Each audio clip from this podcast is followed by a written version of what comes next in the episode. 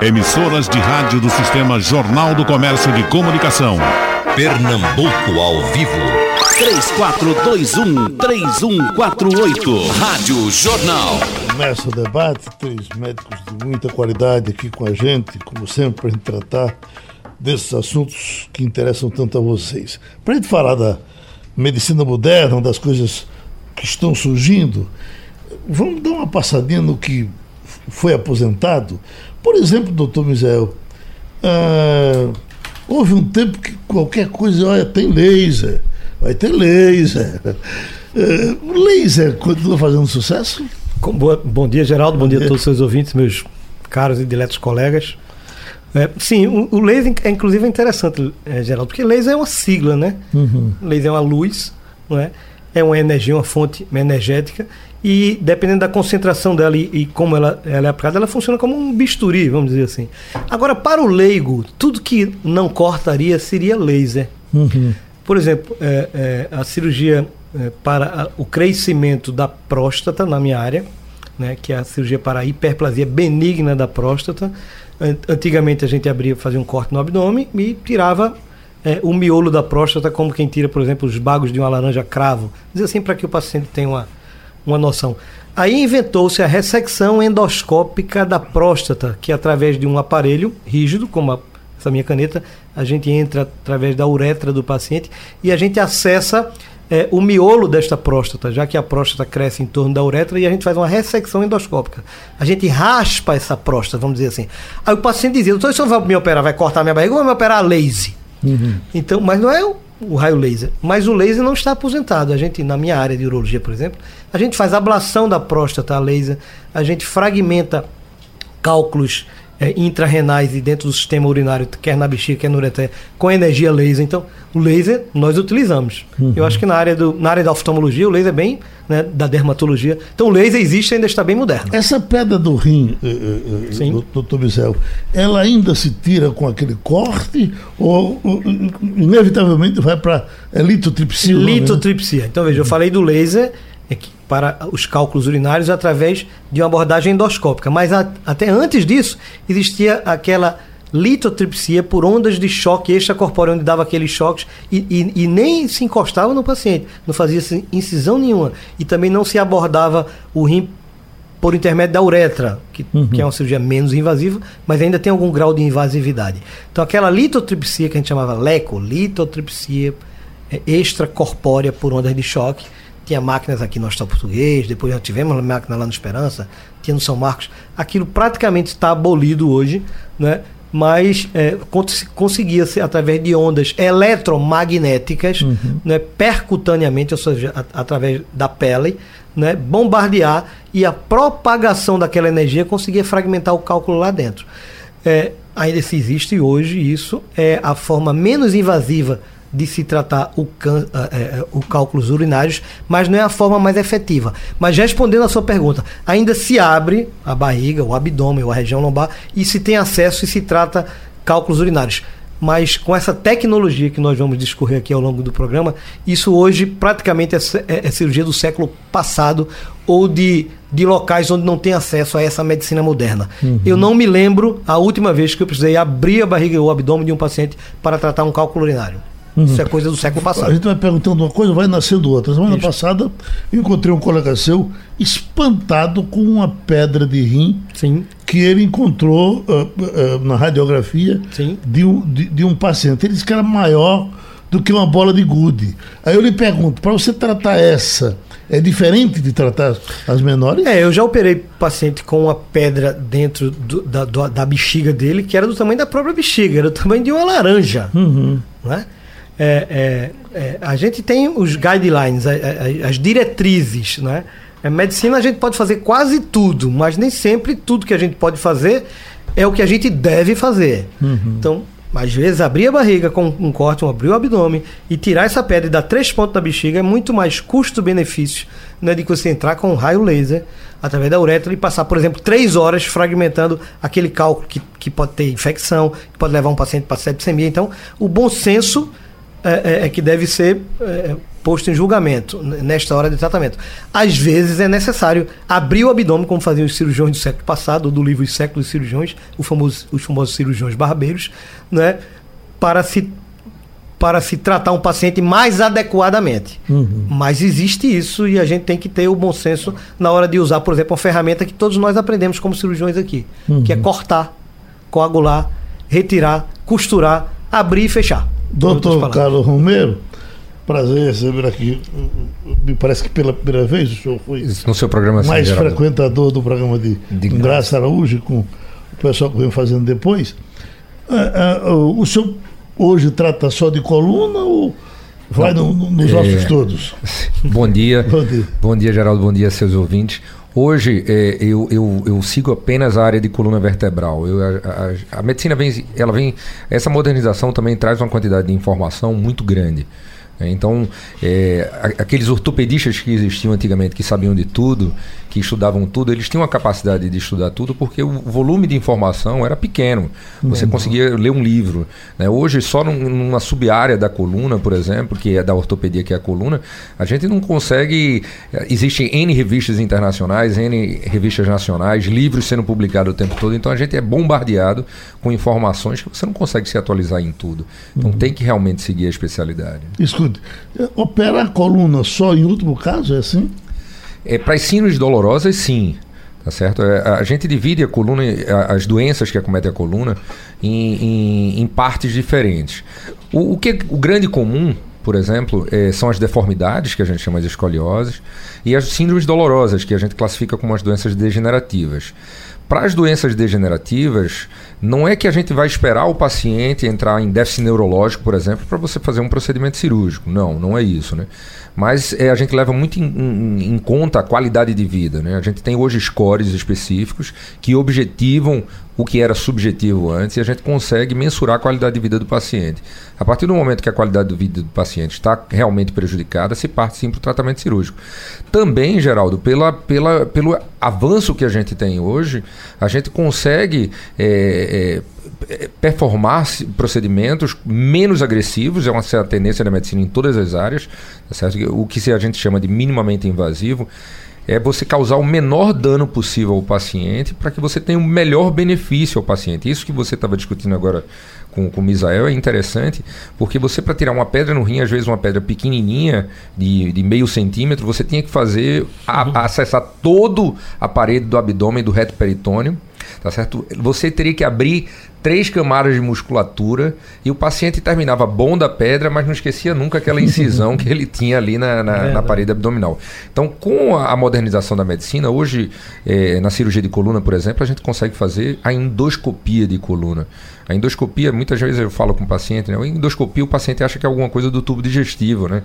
A endoscopia é aquele para ver gastrite? Não, endoscopia significa ver dentro. Uhum. Endo, dentro, escopia ver. Assim como o Misael falou, tem endoscopia para a urologia, também tem endoscopia para coluna. Então a gente consegue, com incisão de um centímetro, um centímetro, a gente consegue tirar hérnias de disco, fazer descompressões de doenças como estenose canal lombar.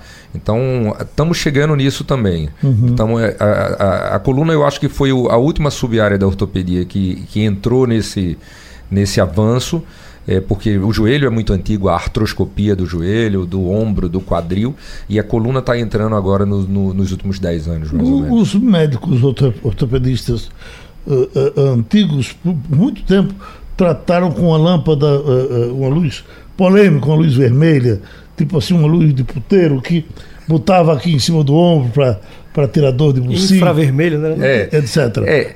Já naquele tempo, uns diziam isso é bom, outros, diziam, outros não, não, não gostavam de usar. Aquilo acabou? Aquilo acabou. Na realidade, você tem hoje equipamentos na parte isso passou-se para fisioterapia né o uhum. ortopedista o médico ele não performa ele, ele não faz esse tipo de tratamento mais hoje mas hoje você tem equipamentos muito mais modernos na fisioterapia certo. inclusive como a medicina ela é intercambiável né enquanto a terapia de ondas de choque está se acabando na urologia, ela está mais forte do que nunca na ortopedia, né? Para tratar é, é, síndromes crônicas, por exemplo, tendinite, bursite, onde você tem calcificação do tendão, onde você tem síndromes crônicas, através, é lógico que a dosagem não é a mesma da, da, da onda que se utiliza na urologia, mas hoje se utiliza a terapia de onda de choque com, com comprovação e com bons resultados em, em, em diversas partes da ortopedia. Uhum. Doutor Álvaro Ferraz, a gente entrou com a chamada com, dizendo cirurgião bariátrico, mas o senhor é cirurgião geral, não é assim? Isso, a minha formação é de cirurgião geral, mas uhum. como o Carlos falou, é, eu me especializei em cirurgia Quando eu digo cirurgião geral, é aquele cara que bate em todo canto, ele vai do nariz ao cotovelo? Isso. É, na minha formação, eu operei tireoide, mama, vascular, e cirurgia gastrointestinal. Uhum. Fazia colo retal. Então a gente teve uma, uma preparação que alguns anos atrás era de, dessa forma, em que preparava o cirurgião para essas todas as especialidades. Uhum. E com o tempo isso foi, é, eu diria, se aperfeiçoando e a pessoa vai se especializando em determinadas é, áreas. A uhum. minha agora é gastrointestinal. O senhor então, faz 100% hoje bariátrica? Não. A, a, minha especialidade é gastrointestinal. Então eu, eu, ainda opero bastante vesícula, fígado, os cânceres do aparelho digestivo e bariátrica. Uhum. Gastrointestinal, o seu... Do esôfago ao uhum. reto. E, é todo o trato gastrointestinal. Muito câncer, doutor, por aí? Muito câncer. Muito câncer. E, e muita obesidade. Né? Uhum. São as doenças da, do, dos tempos modernos. Né? Uhum. A, a célula tronco chegando agora nas coisas uh, mais novas, mais modernas. A célula-tronco ainda é uma esperança, doutor Mizel? É menos do que se dizia logo no começo, quando tudo era, olha, vem o célula-tronco que você vai morrer e nascer de novo. É assim? É, talvez é, entre nós aqui, acho que Carlos Romero tenha uma, uma capacidade um pouco mais é, de lidar com isso, porque tá, tem se falado mais nisso nas lesões é, medulares, né, que evidentemente passam pela fratura de coluna. Né? Na minha especialidade especificamente, a gente pensou-se nisso. Né? Tinha, tinha um, um médico é, de Harvard chamado Anthony Atala, é, é, de, na, na, fabricação de novos tecidos, né, de novos órgãos, né, transplante e tal, especificamente na bexiga urinária, porque é, um, é, uma, é, uma, é um dos órgãos é, do aparelho urinário que a gente mais é, se preocupa quando relação que a gente tem que substituí-lo, para você, para você ter um exemplo. É, é, é, na cirurgia robótica, eu estou caminhando agora para 200 casos. Né? Essa semana a gente vai chegar a essa marca. E desses 200, a gente teve uma oportunidade de fazer uma cistectomia, que é a retirada da bexiga. Uhum. Eu até não tenho experiência nisso. Chamei um colega meu de São Paulo, ele veio operar aqui comigo. Enfim, porque é, é, para você substituir a bexiga urinária, tirar, o, tirar uma bexiga de um paciente que tem um câncer, a gente precisa botar esse paciente para urinar. A bexiga ele, ela tem como única função, duas únicas funções de armazenamento da urina, que é fabricada nos rins, e esvaziamento. Então é um órgão de armazenamento e esvaziamento. Uhum. Então quando ela é cometida por uma doença que ela não, não presta mais, a gente precisa retirar. E a causa mais frequente que a gente tem que retirar a bexiga é, é, é, de um câncer de bexiga. E aí, mais um detalhe: quando a gente tem um câncer na próstata, ontem eu fiz dois casos, dois cirurgias robóticas, um atrás da outra, de um câncer de próstata, a gente tira a próstata, emenda a bexiga na uretra. Quando a gente tem um câncer na bexiga, que a gente precisa tirar a bexiga, a gente tem que tirar a bexiga e a próstata. Uhum. Aí tem que fazer uma cistoprostatectomia, meio que nome mais feio. É a cirurgia mais complexa da urologia. E aí a gente tem que substituir essa bexiga. Então a gente bota o paciente para urinar ou através de uma fendazinha no abdômen, para ele ficar urinando o tempo todo, ou a gente constrói uma neobexiga, uma nova bexiga. E o aparelho, o órgão que mais se presta para isso é o intestino. Então tem várias pouches, várias bolsas, várias técnicas. Então tem a Indiana Pouch, Studer, etc. Então a gente pode configurar uma nova bexiga com um segmento intestinal, né, abre ele, faz ele mais esférico, emenda, anastomosa ele na uretra e bota os ureteres, que são os tubos que traz a urina né, do rim até a, a, a, a bexiga, nessa bolsa e faz uma neobexiga. É uma cirurgia extremamente complexa, eu creio que ao longo da minha vida de 30 anos formado, devo ter feito uns 30 casos, a gente faz isso uma vez por ano diferente de próstata que a gente faz a torta direita, mas eu falava nas células tronco. Uhum. Então foi-se aventada a possibilidade de, com células tronco, a gente reconstruir, né, através de engenharia genética e tecidual, anel bexiga, porque é um órgão extremamente difícil de você conseguir. Avançou-se muito pouco nesta, é, é, é, neste campo. Eu via com muito entusiasmo aquela história de pegar células troncos do, do, do cordão umbilical, né? enfim. É, não sou talvez a pessoa mais adequada para falar nisso, mas na minha área tem avançado muito pouco essa história de células tronco. Ô, ô Geraldo, é, é, é importante até para os ouvintes entenderem uhum. que a, o que é a célula tronco, Isso. né? Porque a célula tronco, o, o, entendimento assim mais geral é que a partir daquelas células, daquela célula, que é a célula tronco, vão surgir todas as outras células do organismo.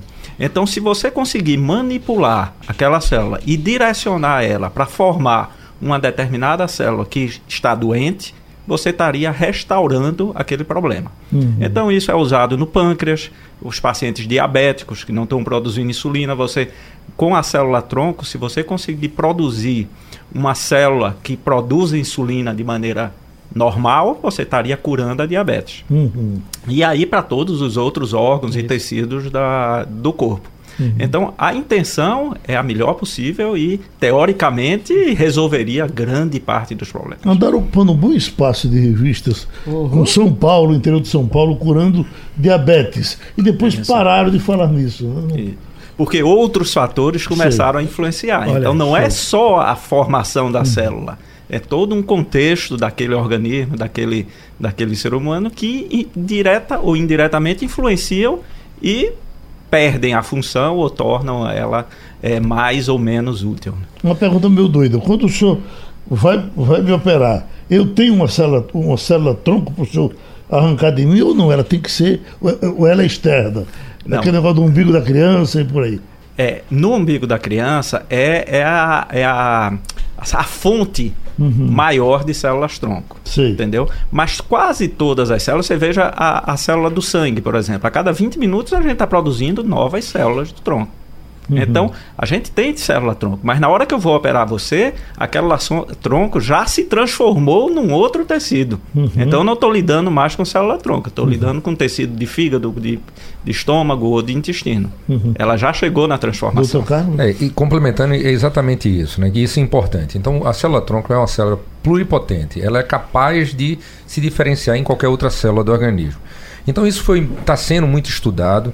Eu confesso que isso daí há, há 10, 15 anos foi uma febre, né? A gente uhum. viu realmente a solução para muitos problemas, mas que a gente está vendo que isso não está realmente se tornando realidade. No caso específico da coluna, o grande X da questão é a lesão medular. Né? O, o que, é a medula espinhal? A medula espinhal é, é, é, é um prolongamento do sistema nervoso central, que está dentro da cabeça da gente, ele se prolonga por dentro da coluna. Ele precisa estar protegido, assim como o, o encéfalo ele está bastante protegido. A medula espinhal ela precisa estar protegida, por isso que ele tem esse arcabouço ósseo, por isso que ele caminha dentro da coluna devido à proteção. E, e no corpo da gente é simples você entender já. Tudo que é muito nobre, ele está bem protegido. Então você tem o tórax, você tem o coração, que ele está protegido por costelas. Então você tem o sistema nervoso que é muito nobre, ele está protegido tanto na calota craniana, que é a parte do crânio, e como na coluna. Então quando você lesa um, um, uma estrutura dessa, é, a medula espinhal, o, o, o, próprio organismo ele não tem essa capacidade de regeneração. Ele tenta, é, é, ele tenta encontrar vias alternativas, ou seja, se a gente pensa mais ou menos num fio, tá certo? Num fio onde passa energia, e você perde metade daquele fio, assim, você corta, a energia não vai estar tá passando por completo ali. Uhum. Então o que, que o organismo faz? Ele não cicatriza aquele fio. Ele tenta fazer com que a parte intacta inteira supra a necessidade da parte lesada. E nem sempre consegue. Daí vem as questões do que a gente chama de lesados medulares. Então a célula-tronco, o estudo da célula-tronco entra aí. Mas o que, que eu acho assim? Eu tive recentemente fora do país vendo isso aí. O que eu acho é que é, a, a comunidade científica mundial ela se empolgou muito com a célula-tronco e de repente houve um, um, esfriamento, digamos assim. E o resultado não foi aquele esperado. Então, o que, que eu acho que é grande, o grande avanço que a gente está nessa parte específica de regeneração é a interação do homem com a máquina. Né? São microchips implantáveis, é, é, nanotecnologia, robôs implantáveis que tentam. Esse, pelo menos na, na parte de lesão medular, o que, tá, o que vem apresentando o melhor resultado para a regeneração é essa interação. É você substituir o que está lesado tá certo? por ter sido é, fabricado uhum. e capaz de fazer isso aí. Chegamos para nanotecnologia.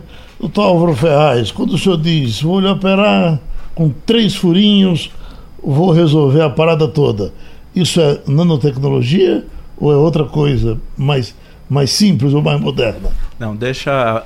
Vamos primeiro definir o que é nanotecnologia. É, a nanotecnologia ela tem a capacidade de desenvolver é, métodos e, e, e, maneiras utilizando é, é como é que se diz? uma tecnologia muito pequena. Uhum. Que são os nanômetros. Né? Então, é, a gente é capaz hoje de produzir robôs com chips que, Microscópio, você, né? que você não consegue ver. Entendeu? Uhum. Mas só que não é só o robô que a nanotecnologia está presente. Hoje em dia, eu acredito que a maior é, é participação da nanotecnologia é no desenvolvimento de medicamentos. Não só medicamentos para câncer, como antibióticos, como também é, é, medicamentos para prevenir infecções. Então, hoje a gente faz uma desinfecção de uma sala cirúrgica muito rápido usando spray que consegue isso através da nanotecnologia. Uhum. Então é uma tecnologia molecular, certo? Muito pequena, capaz de desenvolver não só robôs, mas medicamentos e outras coisas que estão tomando um vulto que hoje a gente é, é, perde a noção de, de quão a nanotecnologia já está presente em nossas vidas. Uhum. Né? Então isso veio na área cirúrgica né, para capaz de desenvolver robôs com uma, com uma é, um grau de, per, de perfeição de movimentos que o humano não consegue. Uhum. Então, a tecnologia robótica hoje, na cirurgia, ela é um avanço irreversível. A gente consegue operar melhor, ver melhor, entendeu? controla melhor os movimentos, e isso resulta num, num resultado cirúrgico melhor com o paciente se recuperando mais rápido. Quando o senhor recebe um paciente no seu, no seu hospital para uma cirurgia robótica, o senhor usa somente um robô ou mais de um? Não, é, na verdade a gente hoje é, a gente utiliza um robô que ele tem quatro braços. Uhum. Então eu controlo, sentado numa cadeira, quatro braços cirúrgicos. Sim. Teoricamente, quatro pessoas me ajudando é substituída por um robô. Uhum. Né? Então, é, no console, ou na, na mesa que eu estou controlando tudo isso, eu controlo não só a câmera, mas os dois braços e um quarto braço que também me ajuda na cirurgia. Agora, se o senhor isso, deixar o robô lá, ele não faz nada sozinho. Ele fica parado, ele não faz nada. Uhum. Eu que tenho que dar o comando e eu que tenho que, que programar ele para fazer aquele tipo de cirurgia. Uhum. Só que isso está mudando. Tá? Está mudando isso. e vai mudar muito rápido. Né? Doutor, doutor é, é, isso que a gente estava até discutindo aqui fora do ar, é, o que Álvaro falou, o que está mudando? Eu acho que o grande avanço da medicina nos próximos anos, na realidade já é uma realidade, é o que a gente chama de AI, inteligência artificial. O que, que é inteligência artificial? São robôs, tá certo? Sistemas de computadores que são capazes de aprender eles são capazes de ter reações similares ao ser humano. Ou seja, eles são capazes de aprender, interagir e tomar decisões. Isso já é uma realidade, Geraldo. já é uma realidade e está mais rápido. A gente, enquanto a gente aqui está discutindo a questão da telemedicina, tá certo? A telemedicina, é, é, na China, na China isso já é uma realidade, nos Estados Unidos, na Inglaterra já é uma realidade. Você conseguir prover uma medicina de qualidade independente do local que o, que o, que o, o paciente esteja. Em relação especificamente à, à inteligência artificial, só para ter uma noção de como isso está andando rápido, a, a empresa Google ela desenvolveu uma tecnologia tá certo? Que através da foto do olho, ou seja, Daqui a pouco todo mundo vai estar com o celular. O celular já faz o reconhecimento facial para abrir. Então, através desse reconhecimento facial, vai ser possível dar diagnóstico. Então, a Google fez um. um existe um, uma degeneração no olho, chama degeneração macular da idade, tá certo? Que pegaram robôs que aprenderam. Como é que isso chegou até o robô? Foi fornecido vários dados, eles estão lendo isso aí, eles estão vendo quem tem, quem não tem, e ele está aprendendo como fazer a diferença de um para o outro. Para o melanoma também, o robô foi o superior ao homem, ou seja, mostraram a lesão, do, de pele, se é ou não é melanoma, para a gente ter a certeza absoluta, a gente tem que tirar um pedaço e fazer uma biópsia, tá certo? Para ter certeza absoluta, mas o, o especialista, o dermatologista, suspeita ou não.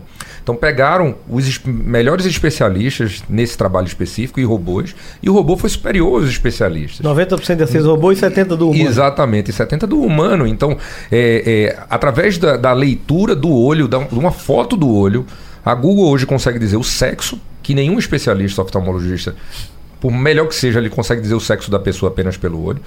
Então o Google consegue dizer o sexo, consegue dizer a predisposição para diabetes, a predisposição para hipertensão arterial, doenças e outras doenças da retina. Então, o avanço da inteligência artificial, a tendência a médio e longo prazo, por exemplo, radiologia de uma forma geral, hoje tem robô nos Estados Unidos lendo o exame de todo mundo. Então tá lendo o exame lá, ó, a gente está falando do câncer, tem um câncer de próstata que foi detectado no exame de imagem, e o radiologista disse é um câncer, mas às vezes a gente que opera do lado de cá e Misael vai lá e fala assim, ó, eu acho que não é porque a lesão está diferente. Então a gente leva em consideração o que, que a gente leva para dar esse diagnóstico? A nossa experiência pessoal. Uhum. Então a nossa experiência pessoal, mesmo como o Misael falou, eu tenho 30 anos, ela não pode ser 30 anos, não pode ser comparado nunca com um robô que está lendo os exames dos Estados Unidos inteiro, de 300 milhões de pessoas. Uhum. Então ele aprende muito mais rápido, ele tem um banco de dados muito mais, mais amplo para poder comparar. Então a inteligência artificial, ela vem realmente para modificar isso aí, vai, vem modificar completamente. É aí que realmente a gente precisa entender como é que vai ser a ruptura com a medicina tradicional que está sendo feita hoje, com a medicina que vai ser feita em pouquíssimo tempo para frente. Doutor Mizar? É, deixa eu começar com um pouquinho de filosofia aqui. Eu me lembro quando eu escrevi a minha primeira monografia, terminando a residência que precisa fazer, que foi urologia, é, videolaparoscopia em urologia. E nas conclusões, acho que eu escrevi uma frase atribuída a Júlio Verne, que ele dizia o seguinte: o que um homem é capaz de conceber, outro é capaz de realizar. E aí, é, se você for viajar nisso, a gente vai, vai, passar o dia todo aqui só filosofando, mas o homem chegou na Lua, embora tenha os que acreditam na Terra plana, etc. É, é, a nanotecnologia, pegando do começo até agora da sua pergunta, como o Álvaro falou, está tá tão presente em tantas coisas que a gente nem se apercebe disso. Ele falou vários exemplos, e na área tecnológica, robótica, a gente está falando, né? O chip é a maior, é, talvez, representação disso para o leigo. Porque o leigo sabe hoje o que é chip.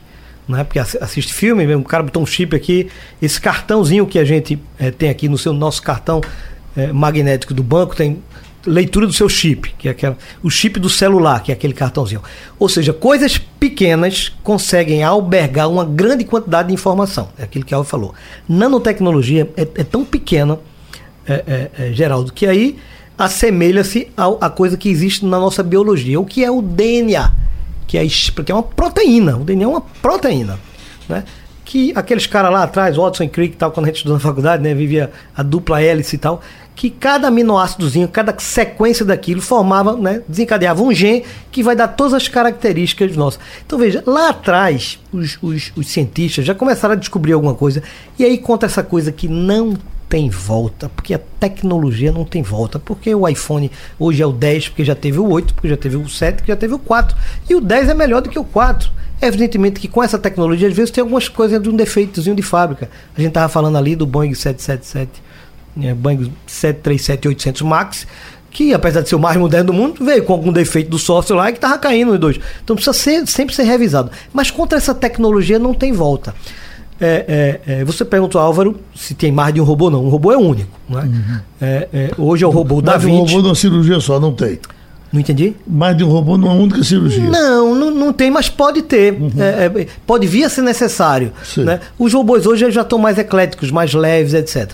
Mas aquilo que Carlos é, é, disse e Álvaro levantou a bola e disse, mas vai mudar em breve, porque a velocidade é muito grande, geral. Da gente que faz cirurgia, a gente viu que nesse século XXI, que nós só temos 20 anos do século XXI, nós avançamos na primeira década desse século, ou seja, há 10 anos atrás, nós avançamos mais do que todo o século XX.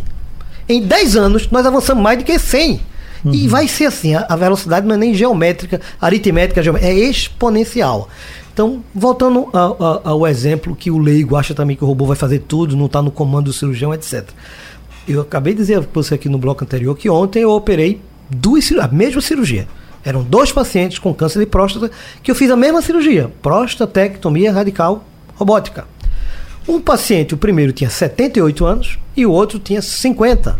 O que tinha 78 anos, a próstata dele tinha 46 gramas ou 46 centímetros cúbicos de volume, porque a próstata é um órgão né, macio, um órgão tridimensional, ela tem largura, altura e profundidade. Então, você consegue aferir isso de uma forma volumétrica e 46 gramas, vamos dizer assim, era mais ou menos do tamanho de uma laranja, cravo, uhum. um limão Tahiti.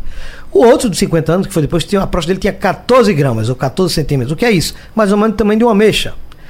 Então, a mesma cirurgia que eu fiz não, não foi a mesma. Não foi a, a, técnica foi a mesma.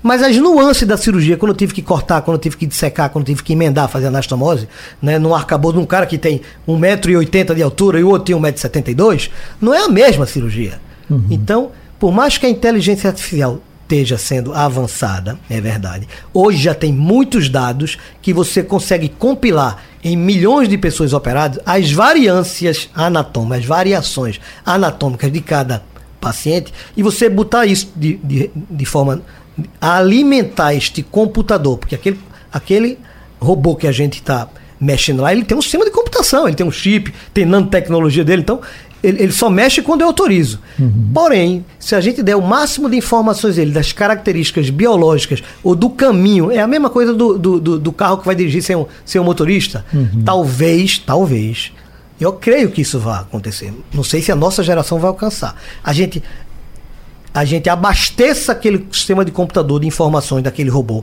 sobre aquelas características do paciente. Aí ele é capaz de sozinho pelo caminho, descobrir que aquele paciente que tem uma próstata de 14, a forma que ele vai cortar é diferente do que ele vai cortar do próximo. A gente ainda não chegou nisso. Hum. A gente ainda precisa ter o comando do doutor Misael, do doutor Carlos, do doutor Álvaro, para ver lá na obesidade mórbida que o doutor Álvaro vai operar, a paciente dele de hoje tem um IMC, tem um, tem um índice de massa corpórea, é um paciente de 200 quilos. Mas aquele vai operar amanhã é um paciente de 120 quilos. Então o estômago é menor, a gordura é menor. Então ele não pode fazer o mesmo movimento, porque vai, é diferente do robô é diferente, só para concluir, uhum. é diferente do robô que já existe há algum tempo, das máquinas robóticas, das das montadoras de carro que faz sequência do BMW X1 em série, que todo BMW X1 é igual ao outro BMW X1. Então o robô pode botar o parafuso no mesmo lugar. Sim. Então ele é automatizado, mas não o robô que nós comandamos para tratar humanos, porque humanos são diferentes uns dos outros. Aquela sua grande preocupação Bem com a cirurgia de próstata. Sim. Por exemplo, que o senhor dizia, eu tenho que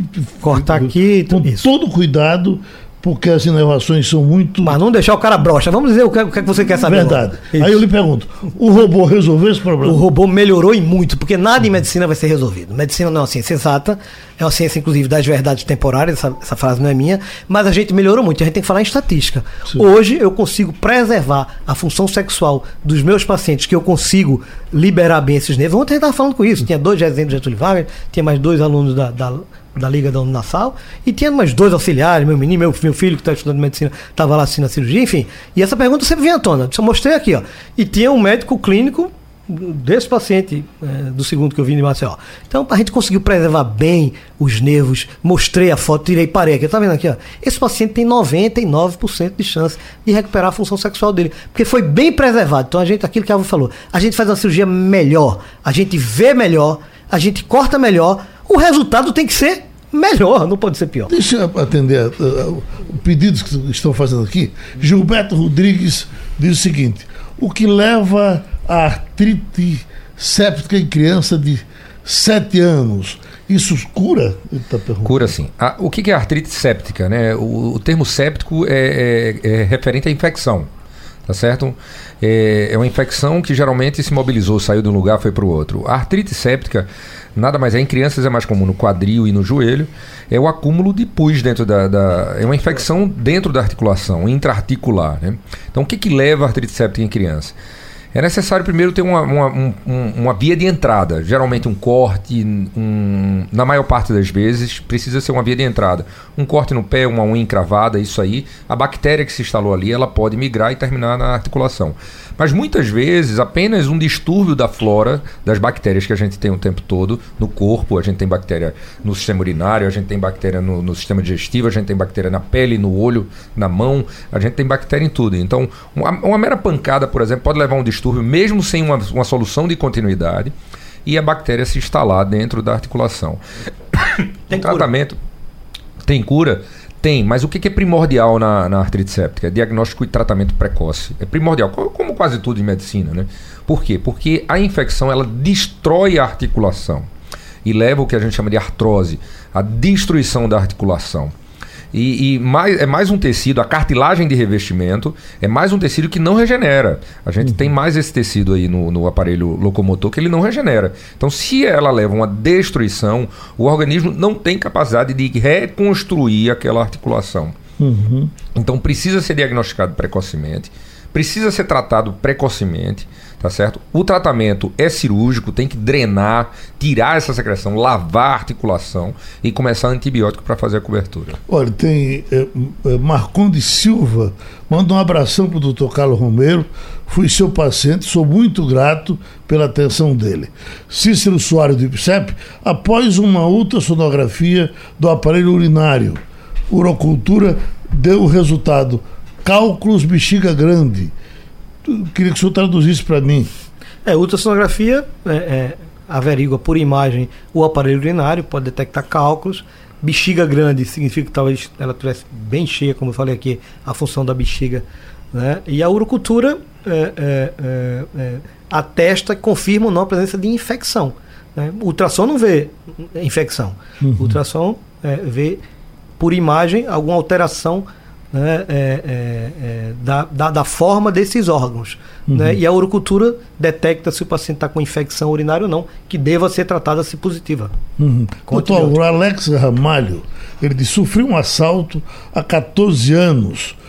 Sou, sou paciente do Sara Kubitschek. Tenho três fragmentos que não puderam ser retirados. Com a modernidade de hoje, isso devo, eu devo retirar? É, é uma pergunta meio complexa, porque a gente, primeiro, não sabe aonde é que esses fragmentos estão alojados. Sabe, Geraldo? o, o que a gente sabe é que a temperatura com que o, o, o projetil de arma de fogo entra no corpo é uma temperatura tão alta que ela é um metal que se torna estéreo. Então, a, a simples presença dele dentro do organismo não causa nenhum problema adicional. No entanto, se ele estiver perto de alguma estrutura nobre, de um nervo, de um vaso ou de um órgão mesmo, ele pode causar danos indiretos. Sim. É, só que às vezes tirar esse projetil vai causar um outro dano ao paciente tão grande que isso não vale a pena. Uhum. Então, dependendo da localização e da complexidade que seja retirar ou não, isso pode ser feito de uma maneira mais simples hoje do que era há 15 anos atrás, com certeza. Mas isso precisa ser melhor avaliado.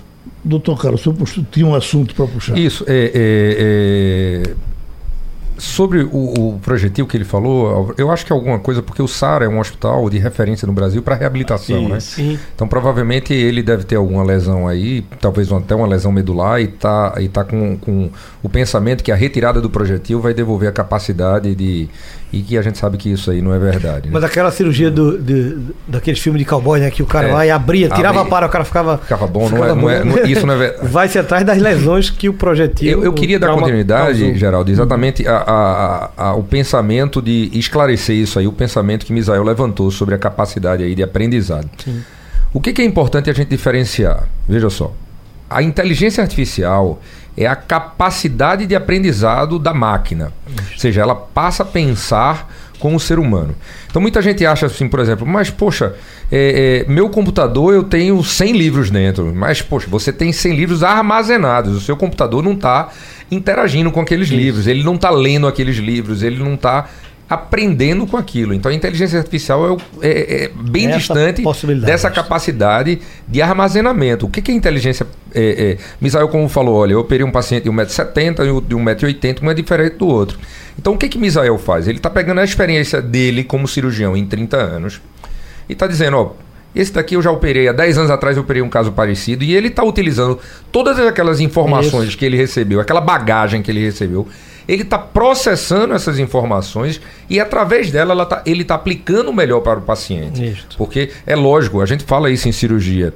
Cirurgião novo, um residente que acha que opera muito, ele não está sabendo de nada. Ele, eu acho que é, cada dia que passa, eu tenho certeza que a gente está aprendendo um pouco mais em relação a ontem. Cirurgia é experiência, não tem como, não tem como de jeito nenhum. Então, o que, que diferencia a inteligência artificial? Ela não está armazenando lá dentro informações. Ele está colhendo, por exemplo, se você pega esse banco de dados, Isso. o que, é um banco de dados? O robô está filmando toda a cirurgia. Você pode assistir depois, Isso. você pode dar para o seu paciente. Eu não Uhum. sei nem se é Eu rotina isso. isso, é, entregar ao paciente. Você pode entregar ao paciente, está aqui sua cirurgia. É, é. Então o que, que o robô está fazendo? Ele pensa ele pegar todas essas imagens, aí ele vai estar vendo uma cirurgia num paciente de 70 anos com 1,80m, depois ele vai ver uma cirurgia num paciente de 50 anos com 1,50m. Então ele vai vendo tudo isso, vai vendo, e ele vai aprendendo quando fazer aquilo. O, o grande pulo do gato, digamos, na inteligência artificial é a capacidade de aprendizado Da máquina, é verdade? da máquina. Então a máquina está aprendendo aquilo. E outra coisa, enquanto Misael está levando em consideração apenas a experiência dele como cirurgião Isso. e o que ele escutou de um colega ou outro, o que ele viu num congresso, mas ele não estava ali pessoalmente, o robô, ele tem, dentro de Pernambuco, hoje a gente tem três robôs. Ele está pegando a experiência de todos os cirurgiões que estão fazendo aqui. Milhões ao longo do- do- do planeta, E se sem você dúvida. pensar milhões. Esse é então o- a capacidade de, de processamento de dados dele no futuro vai ser infinitamente maior do que um, um homem. só, Doutor né? Carlos, o senhor pode fazer uma cirurgia à distância com o robô? Quer dizer, o camarada está em Arco Verde e daqui o senhor controla ele? É possível. Na coluna, onde é que chegou o robô? O robô não, na, na, na parte de coluna não está tão avançado como está para urologia e para cirurgia geral, para cirurgia abdominal, gastrointestinal. Então, a gente, para a gente operar principalmente as deformidades vertebrais, a gente tem que colocar parafusos na coluna. Você pensa bem, é uma coisa muito delicada. A gente coloca parafusos, tá certo? Que tem um diâmetro de 6,5 milímetros, por exemplo. São parafusos grossos, não são fininhos, pequenininhos. E a gente coloca isso em, em crianças de 11 anos, de 12 anos, onde a gente abre a coluna de cima a baixo, da coluna torácica lombar. E como o Misael falou antes também, cada pessoa é diferente. Não tem uma coluna que opera igual a outra, não tem. Então, onde é que entra o grande robô? Você entra. O robô, o robô na coluna, ele entra junto com a navegação. O que é, que é a navegação? A gente vai pegar aquele determinado paciente e vai ser feita uma tomografia do paciente inteiro. Aquela tomografia vai ser mostrada ao robô. O robô vai projetar o local exato, perfeito, onde o parafuso entra, sem lesar nenhuma estrutura nervosa, sem lesar nenhuma estrutura vascular, por exemplo. E o robô vai colocar o parafuso naquela posição.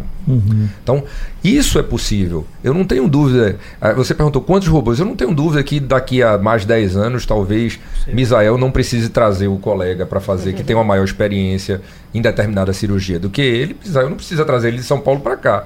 Ele vai sentar num console lá dele fazer e vai operar o paciente aqui. Isso não tem nenhuma dúvida. Então, é, é, é, o, o- o- quem tiver acesso a, a tudo isso, que isso aí custa muito caro, eu quero ser operado pelo doutor de Nova York. Isso vai ser possível com o tempo. Eu não tenho dúvida disso. Não sei quanto tempo, mas assim, Eu não tenho Doutor, o dúvida senhor já está o senhor tá operando com o robô o tempo todo. É uma opção do, do paciente ou o senhor diz, não, você só dá para operar com robô? É, é, essa é uma pergunta boa para a gente entender como é que está funcionando hoje. A tecnologia do robô ainda é uma tecnologia muito cara. Né? E isso envolve um custo que não só o hospital, como os próprios convênios, como o próprio paciente, também alguém tem que pagar esse custo. Então ainda não é uma tecnologia que a gente possa oferecer para todo mundo O e no convênio sistema ainda não paga robô. O convênio ainda não paga. Em algumas situações eles estão começando a pagar. E isso é, é- é- fica muito evidente quando a gente olha a cirurgia por videolaparoscopia. Quando começou, nenhum convênio pagava. E era muito caro. Hoje em dia, ninguém mais opera que não seja através de videolaparoscopia. Os convênios já pagam, é uma tecnologia que já está disponível no SUS e, e em quase todos os hospitais. Então, o robô, a meu ver, isso vai ser uma questão de tempo ela vai se tornar uma tecnologia é, acessível a, a todo mundo. Mas no momento, ela ainda tem um custo agregado importante, o que limita a sua maior utilização. Doutor Mizel, o senhor é, é- é médico, mas é um, um humano que pode ser operado e já foi, inclusive, Já? Sim, uma ou duas vezes. Eu lhe pergunto, é, é, o senhor faria a opção pelo robô ou dizia, não, eu prefiro que você me opere sem robô É. para ficar mais barato? Indubitavelmente, eu tive contato com, com o robô há mais de 10 anos. O primeiro contato foi em 2006. Né? Em 2008 tive o meu primeiro paciente, veio para ficar. A gente não pode fechar os olhos para ela e a gente tem que só adequá-la para a melhor indicação possível. Para as cirurgias que a gente tem essa disponibilidade, eu digo ao meu paciente, é a melhor opção. E em mãos habilitadas, ela é simplesmente sensacional, é o que eu indico. Doutor numa terça-feira, qual é o almoço de, um, Hoje é quarta, hein? numa quarta-feira, qual é o almoço de um cirurgião bariátrico? Uma charquezinha. Uma saladinha. é o mais magrinho que Obrigado, amigos.